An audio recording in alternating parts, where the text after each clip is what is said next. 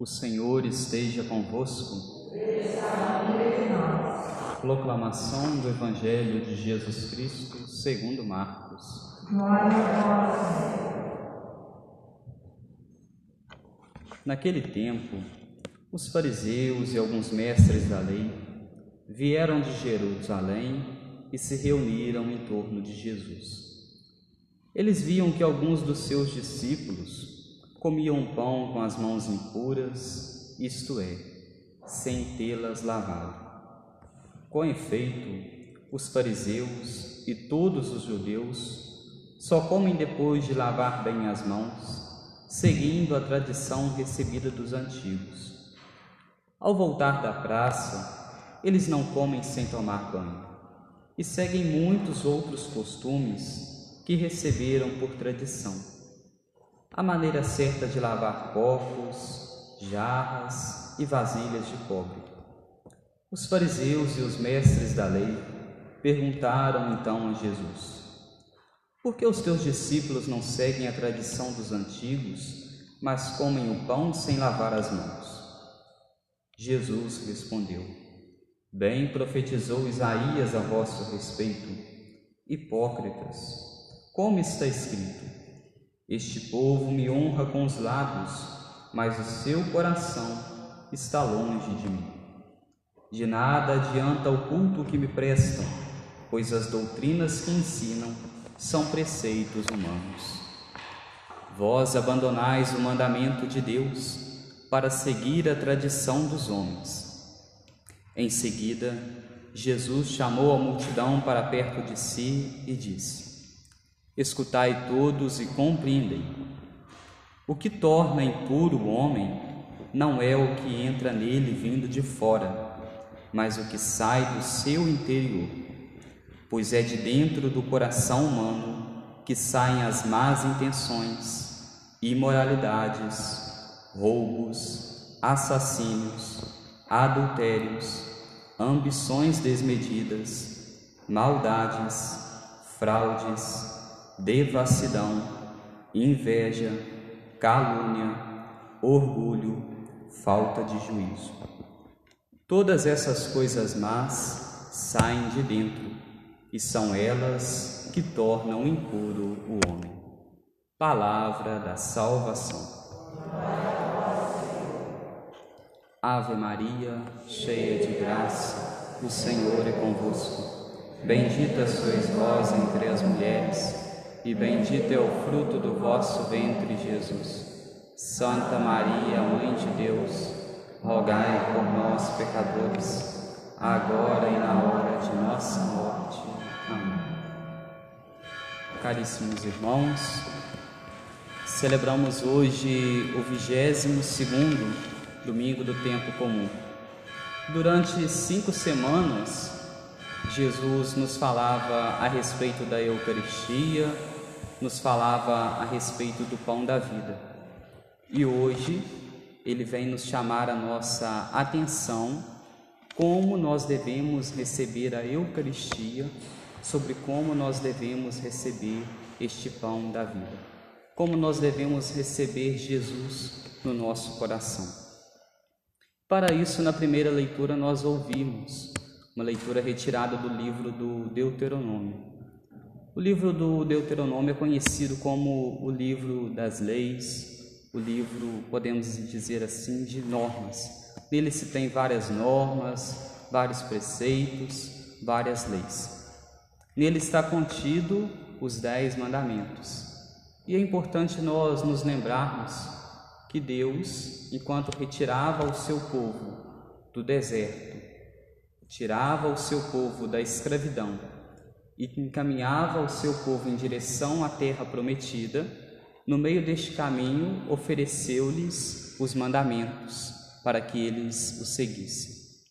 Nosso Deus veio a este mundo, nos tirou da escravidão do pecado e nos deu os mandamentos, nos deu as suas leis para que nós as seguíssemos, para que nós vivêssemos essas leis até chegarmos então a nossa terra prometida, que é o reino dos céus, lugar ao qual ele nos prometeu quando já estava prestes a partir deste mundo, que iria para lá e lá prepararia um lugar para cada um de nós. E até que nós, então, cheguemos ao nosso fim nesta terra, até que nós cheguemos, então, até esta terra prometida, para lá nós chegarmos, é importante que nós sigamos estes preceitos, estes mandamentos que Jesus nos pede, que desde lá do Antigo Testamento nos era pedido que fizéssemos. E no Evangelho de hoje nós vemos os fariseus, os mestres da lei, que seguem muito bem estes mandamentos, estes preceitos, mas no entanto os seguem, mas não os seguem tendo em vista Deus. Eles param apenas nas leis, param apenas nos ensinamentos e perdem o foco, perdem a consciência de que se deve viver eles, mas os vivendo tendo em vista Deus, tendo em vista nosso Senhor.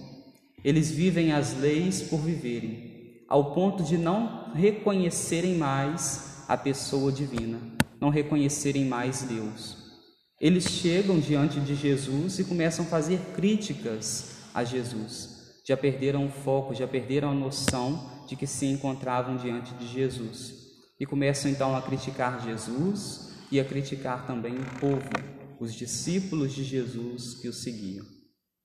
Os discípulos de Jesus seguiam as leis, seguiam as normas, mas não as seguiam com, tanta, com tanto rigor, porque eles tinham em primeiro lugar o amor a Deus, o amor a nosso Senhor. Eles olhavam para as leis, olhavam para os mandamentos e se perguntavam: Eu a sigo porque eu amo a Deus. Eu a sigo porque eu sirvo a nosso Senhor. Eu sigo essas leis porque eu deixei tudo, como muitos dos discípulos deixaram tudo, para seguirem a Jesus. E aqui nós poderíamos dizer muitas coisas que estes fariseus e mestres da lei poderiam olhar para os discípulos de Jesus e perguntarem a Jesus: Jesus, por que os seus discípulos deixaram tudo para te seguir? Jesus, porque os seus discípulos fizeram isso, permaneceram noites de vigília com o Senhor? Como aconteceu isso? Como aconteceu aquilo? Porque os seus discípulos saíam, saíam, foram a longas distâncias para pregar o evangelho, para evangelizar, converteram tantas pessoas. Como que aconteceu isso? Mas eles não se prenderam a estas coisas, mas se prenderam apenas a algumas leis, algumas normas, perderam de foco a fé perderam o foco que é Cristo.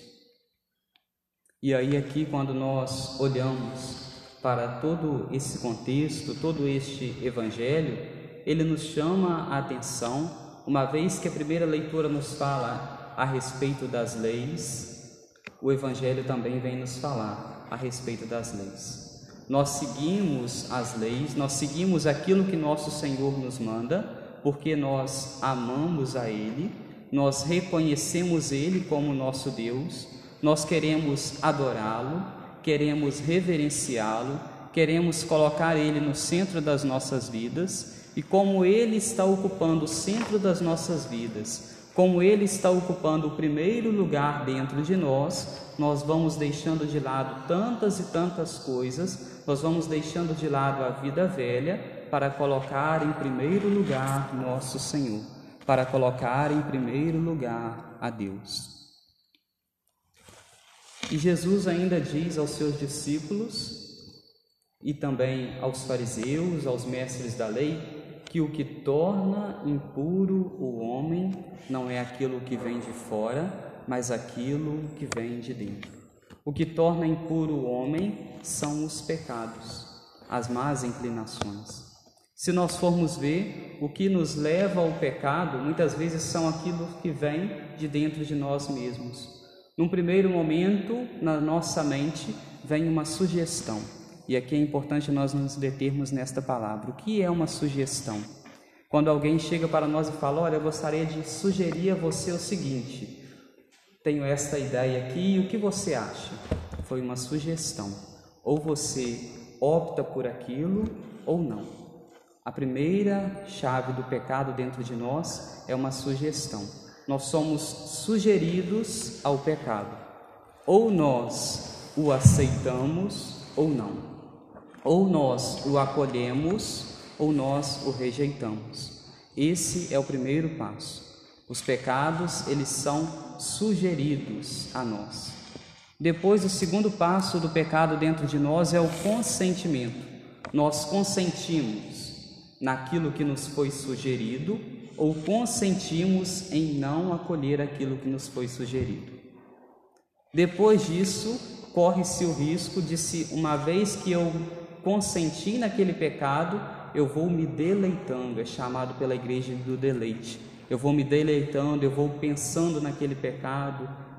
Por exemplo, se me foi sugerido ao meu coração é, desejar algo que não é meu, mas que é do outro, pegar algo que é do outro. Apenas um exemplo. Então aquilo foi sugerido na minha mente e eu digo: não, não vou querer isso, isso está errado, isso é pecado, e eu deixo para lá, tudo bem, não, não, aquela sugestão me foi dada, mas eu não a acolhi. Se eu a tivesse acolhido, poderia dizer: é uma coisa interessante, poderia fazer isso sim, e como que eu posso fazer? Ah, posso fazer dessa, dessa forma, desse jeito, assim vai ser melhor. Eu consenti e depois eu fui me deleitando naquilo. Até que por fim eu o faço. Uma vez que eu consenti, já é um pecado. Se eu vou me deleitando naquilo, o pecado vai agravando, são os agravantes do pecado. E se eu por fim o faço, aquele pecado se torna ainda mais grave. Mas se eu, no primeiro momento, quando ele foi sugerido à minha mente, eu desvio o foco, não, não quero saber disso porque isso ofende a Deus, eu sou um fiel cristão, católico, participo da Santa Missa, comungo, quero recebê-la e por isso eu me afasto daquele pecado, por isso eu não cometi um pecado. Tanto que na oração do Pai Nosso, nós rezamos, mas livrai-nos do mal.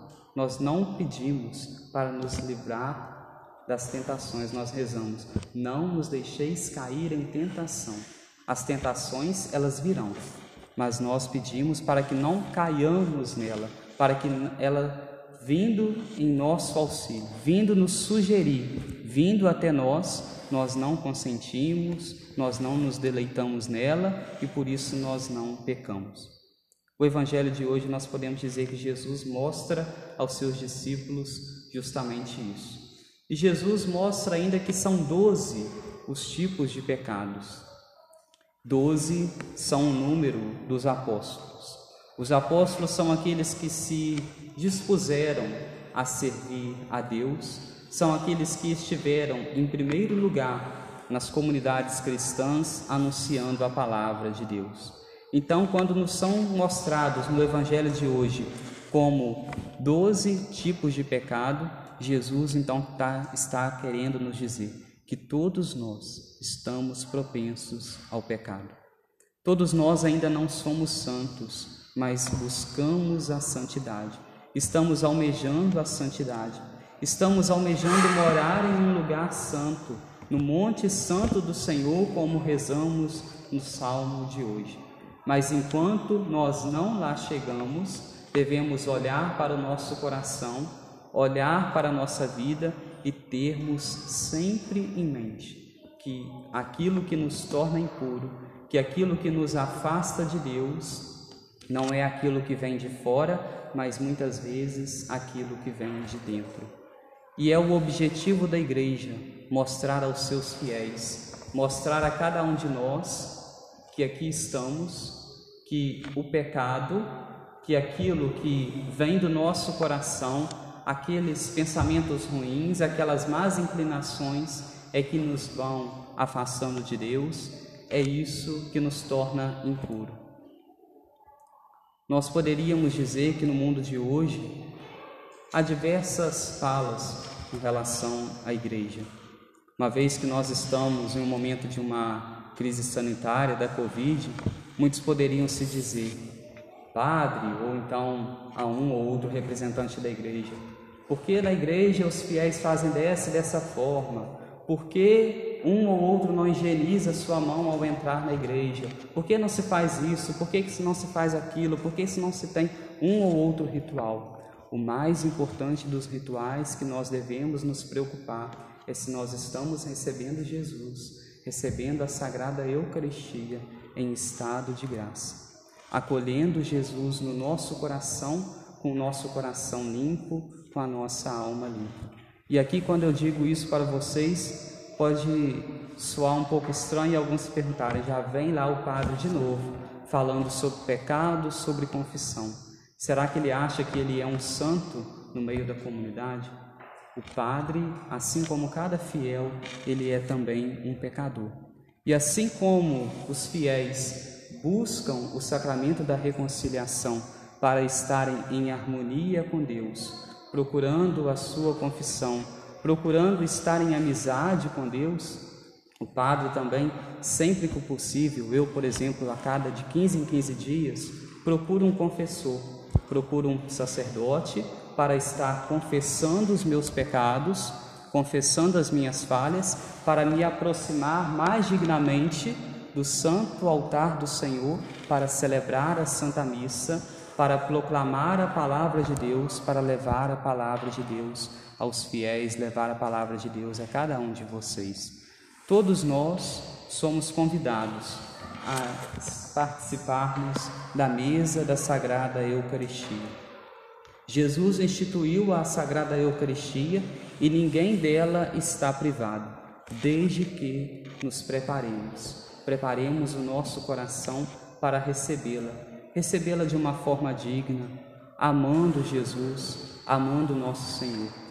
Santa Catarina vai nos dizer, Santa Catarina de Sena, que quando uma alma recebe nosso Senhor, recebe a Sagrada Eucaristia, depois de muito tempo sem fazer uma confissão, depois de recebê-la, muitas vezes recebendo-a em estado de pecado grave, ela, em uma de suas revelações, Nosso Senhor mostrou para ela que seria como receber um dos melhores alimentos dentro de um chiqueiro.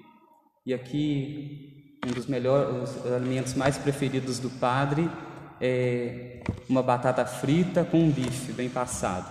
Então, seria como se você recebesse aquela batata frita, aquele bife bem passado e alimentando dele dentro de um chiqueiro. Ele todo sujo, você todo sujo de lama e se alimentando daquele alimento. É isso que Santa Catarina de Sena diz. Nós não tomamos ainda a consciência de que o que nós recebemos na Sagrada Eucaristia é algo tão importante, é algo tão sagrado, é o mais sublime, o mais valioso dos alimentos e às vezes nós nos alimentamos dele com a nossa alma suja, com a nossa alma longe de Cristo, com a nossa alma às vezes em pecado. Seja carregada de pecados veniais, pecados que nós vamos cometendo no nosso cotidiano, mas também carregada por vezes de pecados graves, de pecados mortais. Por isso a importância de nós estarmos recorrendo ao sacramento da reconciliação. Não que receber a sagrada comunhão seja algo que nós devemos receber somente aqueles que são santos. Nenhum de nós que aqui estamos hoje somos pessoas santas. Nós almejamos e queremos alcançar a santidade, queremos alcançar o reino dos céus. Mas enquanto nós não lá chegamos, enquanto nós aqui estamos nesta vida, Deus nos quer ver lutando. Às vezes nós vamos à igreja, recebemos a Sagrada Comunhão, estamos em estado de graça, voltamos para nossa casa e depois no decorrer da semana cometemos um pecado, aquilo vai machucando o nosso coração, nós vemos que fizemos algo de errado, nós procuramos então um sacerdote, nos confessamos, retomamos a vida na graça, vamos permanecendo, recebendo a comunhão, estando em comunhão com Deus, ouvindo a palavra dele. Deus nos quer ver lutando. Deus nos quer ver, por vezes, caindo, mas não permanecendo caindo, mas levantando e indo em direção a Ele, reconhecendo principalmente que Ele é o Deus dos deuses Senhor dos Senhores, o mesmo Deus que hoje nos mostra que não é o que vem de fora que nos torna impuros e indignos, mas muitas vezes aquilo que vem do nosso coração.